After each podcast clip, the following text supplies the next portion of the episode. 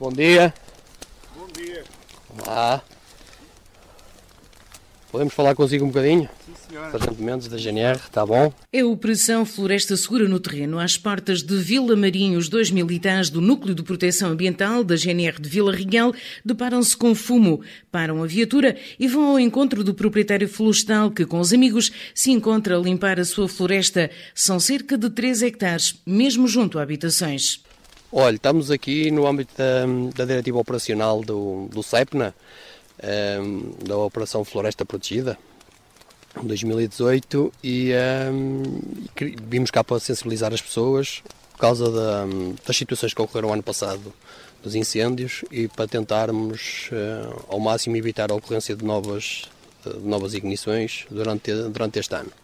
Como temos as covas abertas, aproveitamos as covas para queimar os sobrantes. Portanto, penso que dentro, dentro da, da, rega, da rega segurança possível, como também não é fácil. Uh, ainda o ano passado foi limpa, só que isto todos os anos é necessário dar-lhe uma limpadela, principalmente aqui nestes sobrantes que caem das copas dos pinheiros, o, a caruma e, e, outro, e outros afins, e como a ralar, por exemplo, também a, a nova arrebentação. As queimas estão a ser bem feitas, mas. Há aqui, há aqui uma, uma questão que é, que é a, a distância entre as copas dos, dos pinheiros.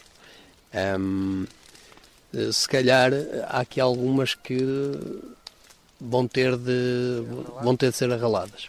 Quase de certeza, porque as distâncias entre copas é, é de 4 metros. E, e vemos ali aquele caso, por exemplo, em que eles estão muito, muito juntos.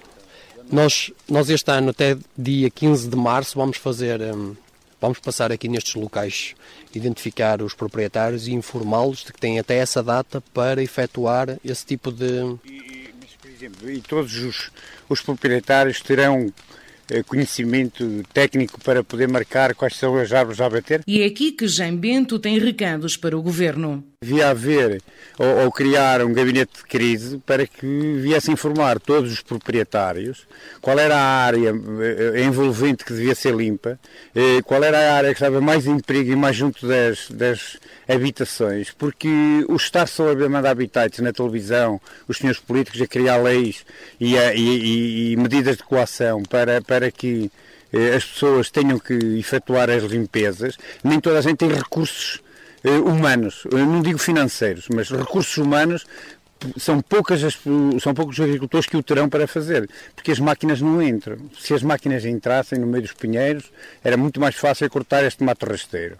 Agora assim não, não, não há hipótese. O trabalho é moroso e nas aldeias não há gente para a limpeza florestal. Nós aqui andamos a ajudar uns aos outros, ajudamos com o trabalho, porque se formos a chamar pessoal do povo, não há quem queira ajudar. Entende? Não há ninguém que queira trabalhar nisto. É demasiado caro. Isto não tem preço. Que se, fosse, se fosse a pagarem, era preferível deixar aí tudo então para o Estado. E o Estado tomasse conta de tudo. Quantas pessoas é que andam aqui? Olha, hoje andamos três, mas ontem andamos oito. E mesmo assim vê que só, só o que fizemos, só limpamos aqui este cerca aqui de 100 metros quadrados, no entanto. A ação da GNR prossegue em direção ao Lordelo, onde acontece mais uma paragem despertada pelo barulho de máquinas num terreno à beira da estrada. José Ferreira recebe os militares e explica o que anda a fazer. Andamos aqui a destroçar todo o mato, por forma para cumprir o que está na, na, na, na lei, e de seguida vou fazer uma plantação de, de carvalho na grão. Como é que está a Aliás, uma sementeira, uma sementeira. Como é que está a proceder à limpeza? Estou, estamos a proceder com, com o auxílio de um, de um trator e de, um, de, uma, de, um, de, uma, máquina acoplada que é chamada um destroçador. É, portanto, uma floresta ordenada e, própria, e é, portanto, própria para a região, é, irá impedir, portanto, o seu crescimento irá impedir que estes matos também tenham um desenvolvimento tão rápido. Eh, e depois eh, teremos a possibilidade de daqui a alguns anos ter algum rendimento. Nesta região a floresta precisa de ser ordenada? 100%. Não temos nada, nada ordenado.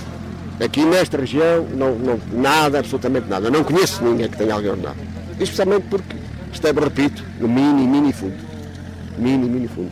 É mesmo muito pequeno. Já em Mondrões, os dois militares do Núcleo de Proteção Ambiental abordam um casal à porta de casa. Então, se nos fizer o favor, com os amigos aí no café, aqui na aldeia, se transmita-nos essa, essa mensagem, porque pronto, é bom para nós, é bom para vocês. Porque assim. alguém que vai por aqui, eu digo isso, transmite isso. Muito bem. O senhor vai passar a palavra? Claro. Passo, senhora. As pessoas que eu contactar, eu vou transmitir isso. Transmitir que a 5 metros de distância, que não pode ter árvores junto às casas. Com a copa com a copa em volta, também não pode junto ao, ao, ao, aos prédios. E, e, que se tiver terrenos para fazer limpeza junto às casas, através de 50 metros, não pode ter essa limpa. Vai ser assim e diariamente, de porta a porta e junto de agricultores numa ação de sensibilização que se espera dê frutos, diz o Cabo Pinto. Vamos tentar evitar as catástrofes que têm acontecido e, e acho que eh, termos uma ação pedagógica, uma ação de sensibilização perante os agricultores eh, é extremamente importante. Por estes dias faz-se a sensibilização, a partir de 15 de março a fiscalização e o Sargento Mendes aproveita para alertar os agricultores para as multas. Este ano, as multas, derivado ao que se passou no ano, no ano, no ano anterior, as multas foram, foram aumentadas para o dobro. O ano passado eram 140 euros, este ano passam para 280 euros.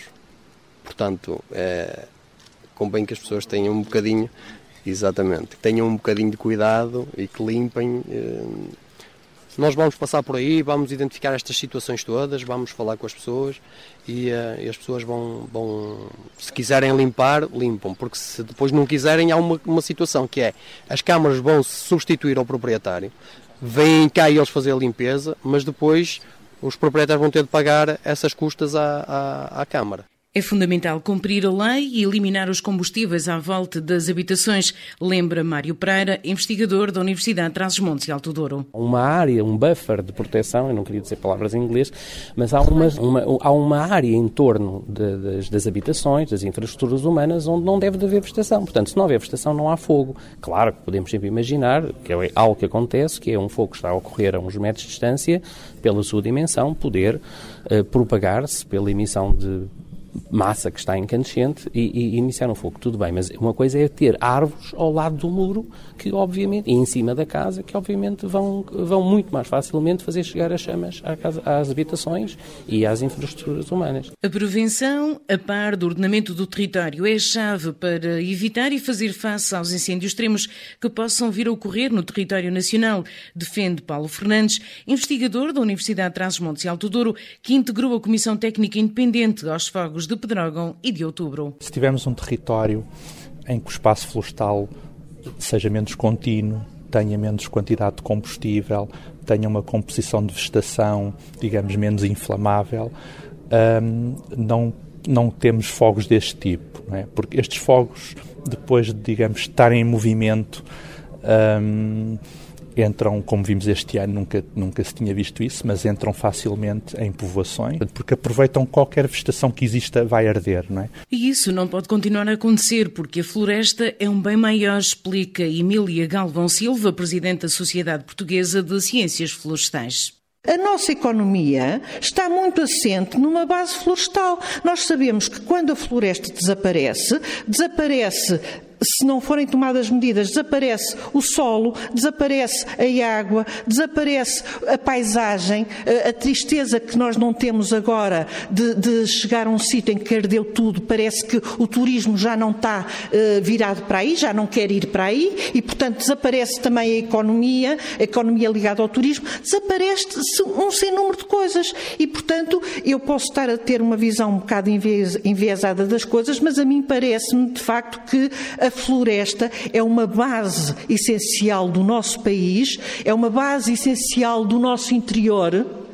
Se nós estamos a falar na desertificação do interior e se nós queremos trazer as pessoas para o interior, também temos que trazer uh, uh, economia para a floresta, também temos que trazer outros olhos para a floresta. Prevenir para não ter que remediar parece ser a chave do sucesso e é no inverno que se prepara um melhor verão, ou seja, a prevenção nesta época do ano, a par do ordenamento florestal, pode evitar muitos incêndios quando o calor chegar. Para informar e ajudar as pessoas, A GNR está no terreno com a Operação Floresta Segura, que em Vila Real empenha seis equipas com 46 elementos. Reportagem de Olimpia Meiros ficará também disponível em rr.sapo.pt.